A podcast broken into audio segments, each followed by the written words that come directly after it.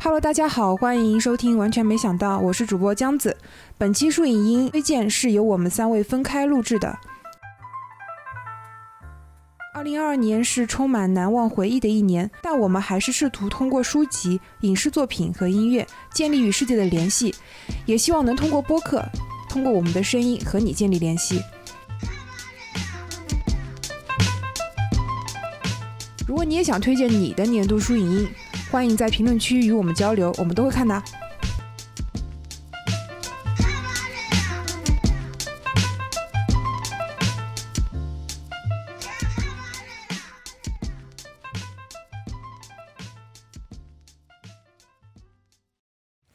大家好，我是老妮。今天这一期分享二零二二年度书影音的播客。啊，那我先分享一下我二零二二的年度歌曲吧，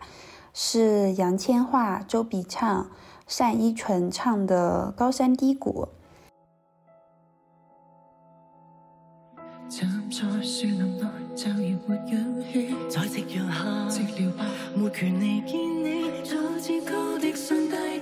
将你我分隔两地失去人情味你那贵族游戏我的街角游记天真到信真心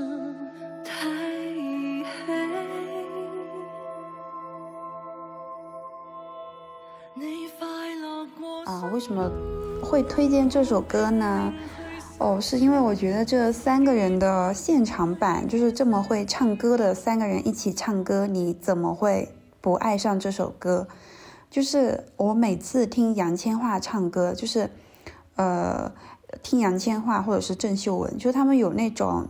港女的那种倔强在里面。然后呢，周笔畅她中音大家都知道很好听嘛。然后现在周笔畅有一种就是阅尽千帆之后的那种平稳。然后单依纯的话，我觉得就是她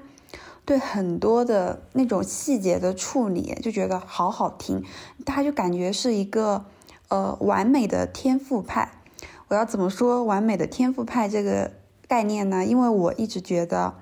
呃，很多天赋派的歌手，嗯，他们的技巧可能没那么完美，但是呢，他们能用他们的天赋，或者说对这首歌的演绎能打动你。但是单依纯就是他有实力又有天赋，哦，我也是，我是今年才认识他的。然后我觉得说，嗯，华语乐坛乐坛真的是很需要这样的呃新的力量吧。然后就是这样，嗯，分开看。都唱歌很好听的三个人，然后唱了这么一首《高山低谷》，啊，所以我觉得首先那个听觉享受上就是非常好，嗯，那为什么会非常喜欢呢？因为是今年在，呃，因为今年发生很多事情，就是有经历低谷，然后也有经历一些就是还不错的高光时刻吧，然后都会听这首歌，然后你听完这首歌，你就会觉得内心很 peace。就是感觉自己到了一种那种不以物喜，不以己悲的状态，就是高峰或者是低谷都很平静，因为你觉得好像就它都只是你人生的当下的一个瞬间，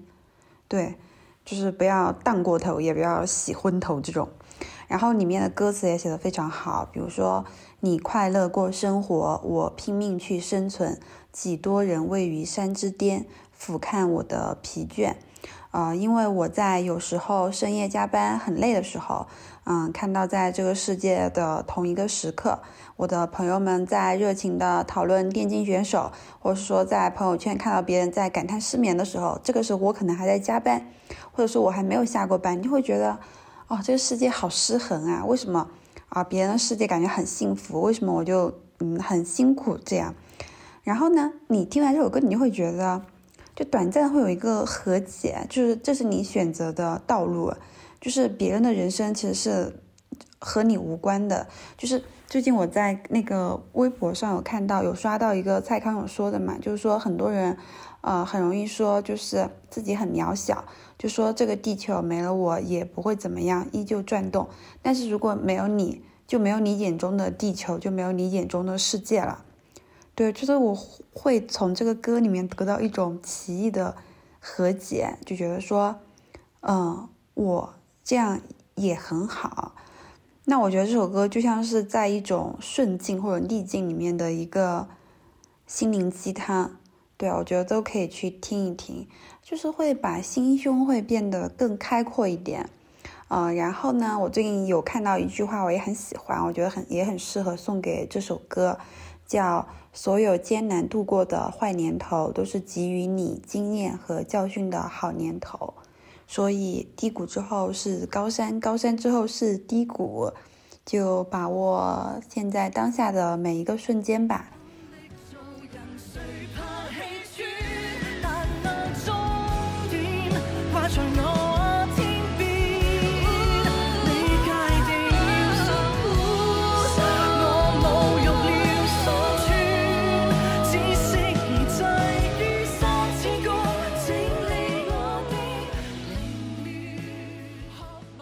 啊，那我推荐的电视剧、电影呢？诶，我今年好像没有能推荐出电影诶。呃，虽然很喜欢那个《我左眼遇到鬼》，还有谢霆锋和张柏芝、陈奕迅演的《十二夜》，但是我推荐的是一个电视剧，叫《俗女养成记》。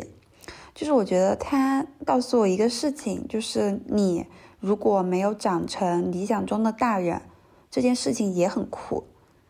嗯，就是我觉得我在小的时候，或者说在我大学没有毕业之前，我对我人生的畅想都是：你毕业之后，你就会找到一份不错的工作，然后嫁给一个不错的老公，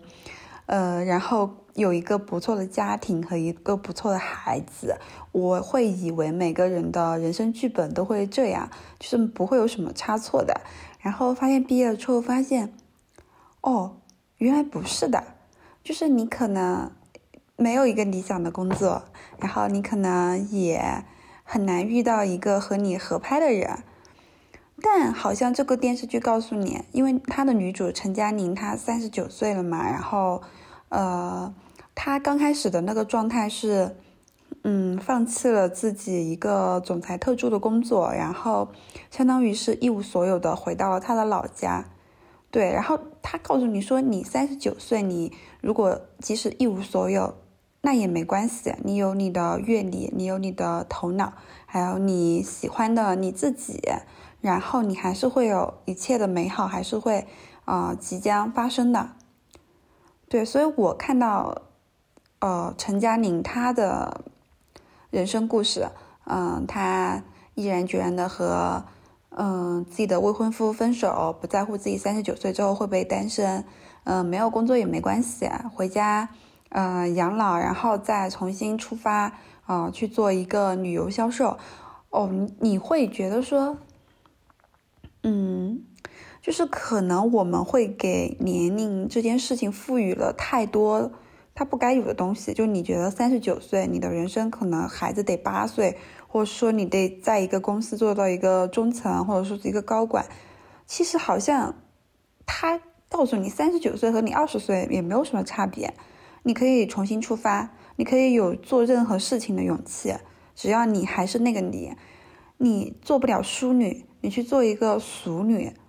那也很酷。然后我非常喜欢《俗女养成记》，还有个原因就是因为我很爱我的家人，我觉得他把。加那种呃复杂，然后又温馨的感觉，就是刻画的呃非常妙。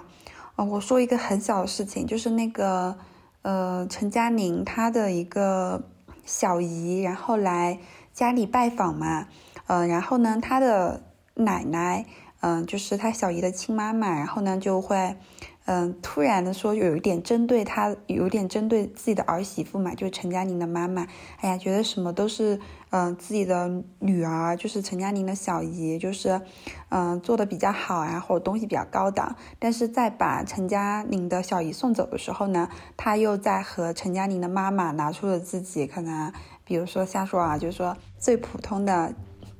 嗯，西红柿炒鸡蛋，然后两个人跳起了恰恰舞。哦，就是刻画的很棒，就是我觉得家人之间就是有那种，他们又紧紧的依存，然后中间呢又会有一些就互相激发对方人性的，嗯，比较恶的那一点，但是呢你又从家庭里面得到很大很大的能量。我对家的一个定义就是说，我觉得它就是，呃，如果我阳了，我没地方去，它还是可以，嗯，毫无顾忌、毫无保留去收留我的一个地方。虽然我要被我妈骂，对，虽然我还要被唠叨，对，但是我觉得家它就能给到你，它像是一个很厚的一个，呃，很厚的一个毛毯或者一个。底，或者是一片土地，就是它能随时去接住你的情绪，你的不好的东西。对，但是你可能摔下去的时候也是疼的。对，就是家的感情很复杂，而且我觉得我们会很容易把自己最不好的那一面暴露给家人。其实家人是承受了我们百分之百真实的我们自己的，可能我们的同事、我们的朋友、我们的。呃，好感的对象，他们只见过百分之六十比较好的我们自己，但是家是要包容我们整个的，嗯，阴暗面。对，其实大家也是一种相互包容，所以我就觉得这部电视剧它拍的特别的，呃，真实，但是又温馨，就像是真实的人生一样。嗯，就它不会每一天都是很 happy ending 的情景喜剧，但是呢。嗯，泪水之后就是有笑容，对我就觉得非常喜欢，我可能今年还会再看一遍。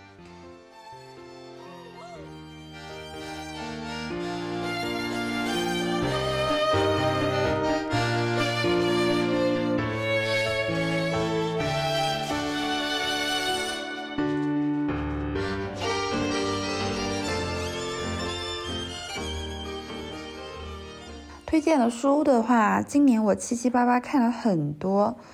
哦，想不起来了，所以我就推荐了一本我现在在看，但是没有看完，但我觉得获得了很多感想书，就是《道德经》。对，因为《道德经》它是有《道德经》的话，我就推荐它的第一章吧，就是“道可道，非常道；名可名，非常名”这一个。呃，我说说一下我的理解，就大家可以在播客里面相相互探讨一下。我说的也不一定是对的，就是我的一些主观看法。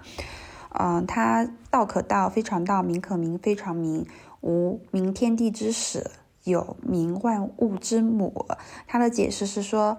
嗯，就是我们的道，就是这个世间存在的一切规律，其实它是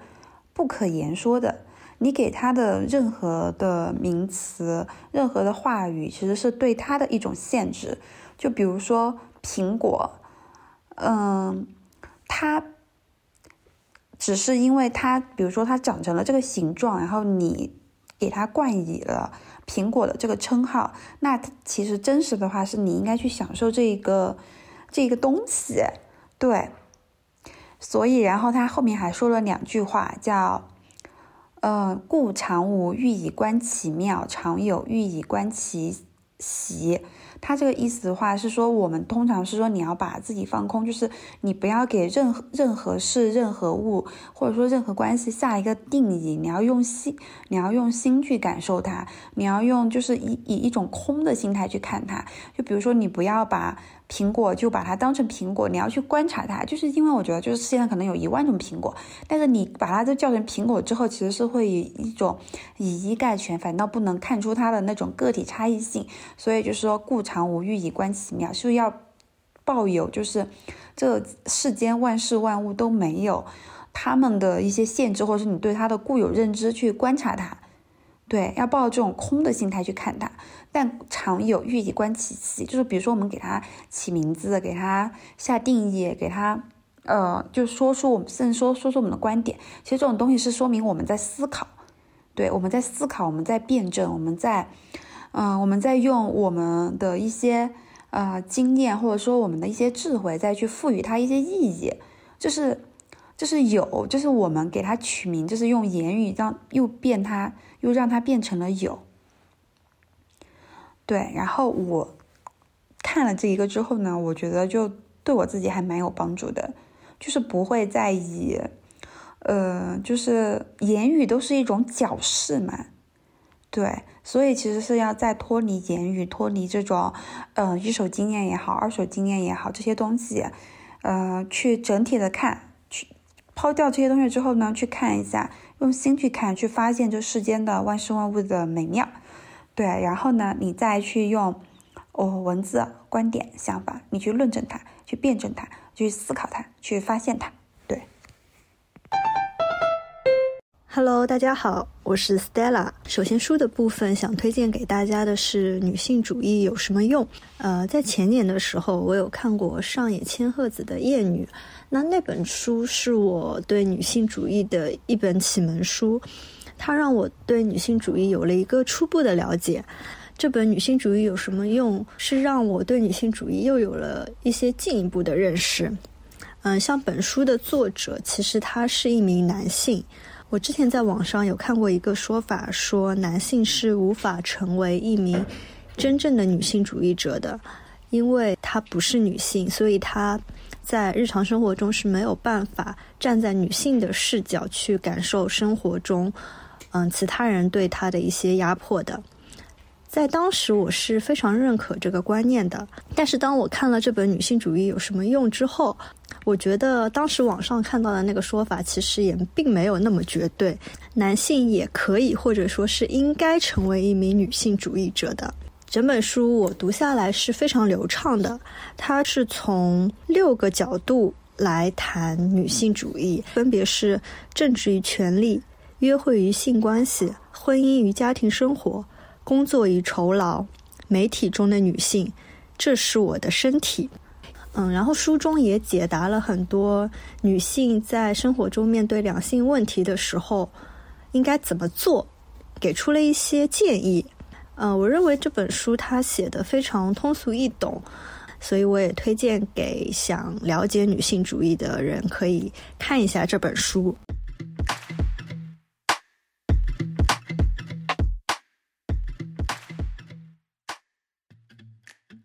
影的部分的话，我推荐大家的是柔美的《细胞小将》第二季，这是一部由金高银和朴真荣主演的浪漫爱情喜剧。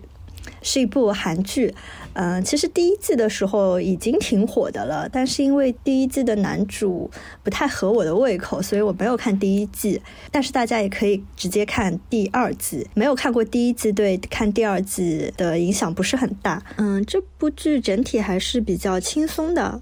大家可以当做是一个。放松的消遣方式。这部剧它一共会有三季，每一季柔美都会换一个男朋友，讲的是三十多岁的女主柔美在工作、爱情、生活中的一个成长过程。这部剧前期是甜甜的恋爱，让我一个已经很久没有看韩剧的人也看得非常的激动，每周都在等着更新。后面的话是会有一点小虐。当时男女主分手的时候，我的心也是碎了。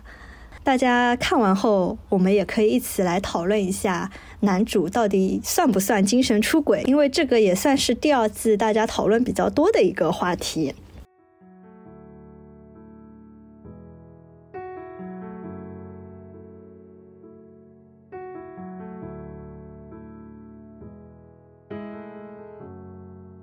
最后是音乐的部分，我推荐给大家的是毛不易的《无名的人》。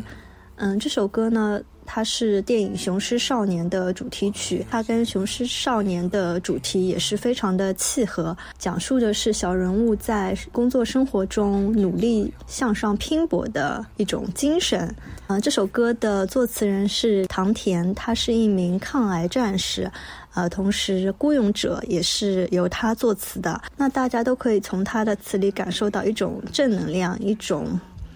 积极向上、爱拼的一种精神。另外，因为毛不易也是我。非常喜欢的一名歌手，他的歌我觉得是非常打动人心，能走到人的心里去的。这首《无名的人》由毛不易来演唱，我觉得这两者是互相加分的一个部分。这首歌非常好听，也推荐大家去听。那我的分享就到这里，拜拜。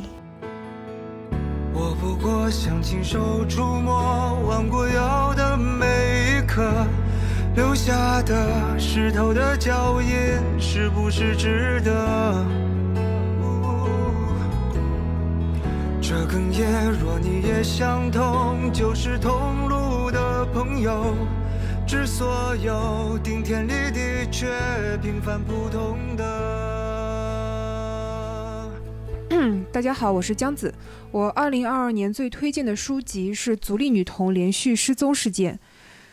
这本书的作者清水节是日本著名的调查记者和作家，一直致力于深入调查犯罪案件背后的真相。他在二零二一年出版的《统川跟踪狂杀人事件》，我也十分推荐大家去看。那我们还是先回到《足利女童连续失踪案》这本书吧。它讲述了从1979年到1996年期间的五起女童被害案件。日本警方用和稀泥的态度和当年还不成熟的刑侦鉴定技术，甚至是掩盖了某些真实的情况，把一个无辜的人关进了监狱。本该收场的案件，却在清水节的调查下找到了无法说服他的证据和证人。就这样，他不仅挽救了这位蒙冤入狱的无辜男性，肩胛利合。更是用自己的力量撼动了整个日本司法界。很遗憾的是，女童失踪案的真实凶手至今仍然逍遥法外，也可能永远无法将他绳之于法了。嗯，这里我想讨论一下的是公职人员的这个身份。虽然公职人员拥有着普通市民给予的权利，却为了明哲保身而选择去冷处理或者将错就错一些事情。嗯，最近的电视剧《狂飙》中，主角的两位局长叔叔也也曾经说出过“只有保全了自己，才有机会蛰伏下去”这样的话。单个人的命运，对于这些被权力麻痹了的人来说，早就不重要了。嗯，相信大家小时候也经常能在电视上看到一些追凶十几年啊，最后成功抓捕犯呃罪犯的故事。但实际上，我们其实都知道，很多真相是无法被伸张的。但还好，总有些人不会放弃心中的正义，勇敢的去和本该站在一起的人做斗争。嗯，最后我也想承认，我不敢成为像清水节这样的夸父去追求灼日，我害怕被灼烧，也害怕吃苦，害怕累。但我希望自己至少是一个能被夸父所吸引的人，心中的火焰永远不要熄灭。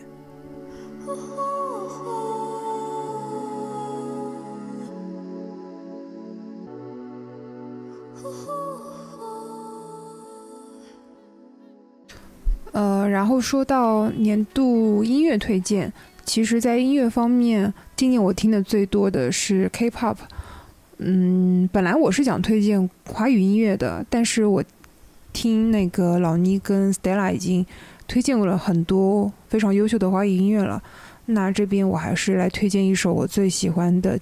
啊，推荐一首我今年最喜欢的 K-pop 音乐吧。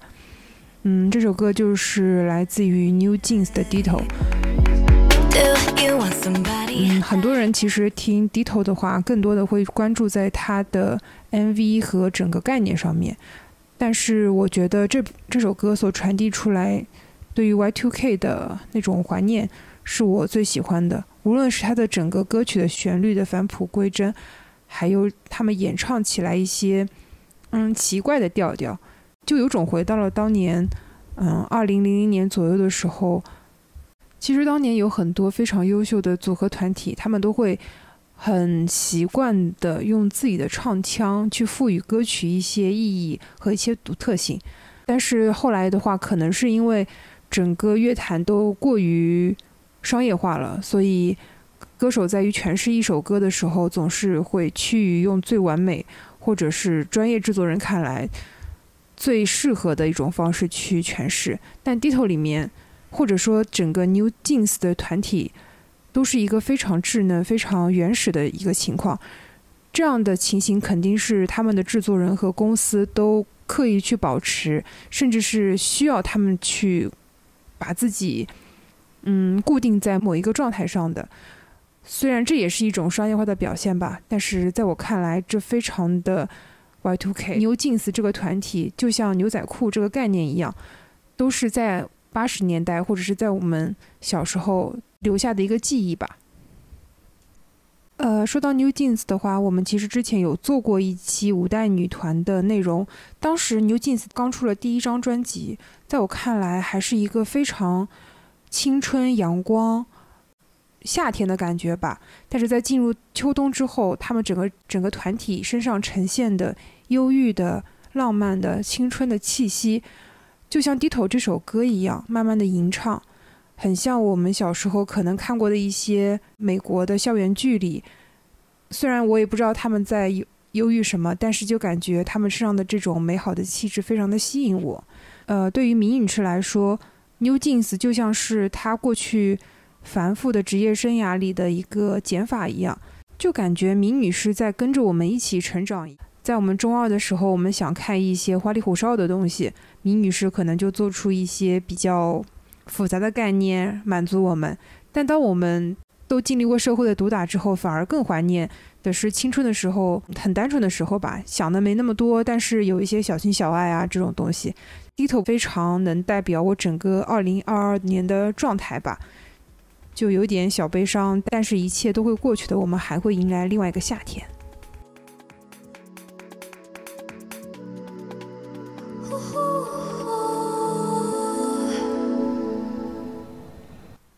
由于无法去现场，今年看的线下话剧很少，只在线上看了一部《雷曼兄弟三部曲》，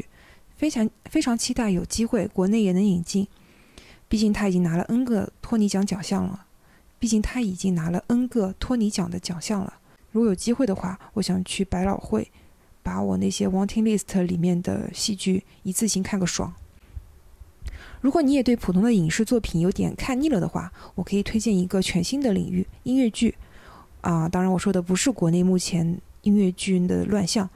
嗯，我有在犹豫要不要把音乐剧放在影视作品里。但是我觉得音乐剧音乐跟视觉效果是相辅相成的，那就放在这里吧。如果你是个音乐剧小白，那我就推荐你看《汉密尔顿》《吉屋出租》《歌剧魅影》。如果你想试图找一些轻松直给的音乐剧，今年我看了一部《Six》。之所以称它为直给，是因为这个剧就真的很直，服化道、剧情、歌曲没有我之前说的那些剧的宏大，但也足够精彩。如果你可以接受更幼稚一些的内容，《海绵宝宝》音乐剧我也十分推荐。大人当然要看动画片，爱音乐剧的大人也不能错过《海绵宝宝》音乐剧。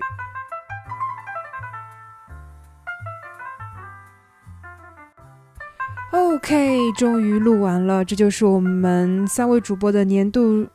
书影音推荐。如果你有什么自己的想法的话，欢迎留言。然后今天还在正月里嘛，那就祝大家新年快乐！拜拜。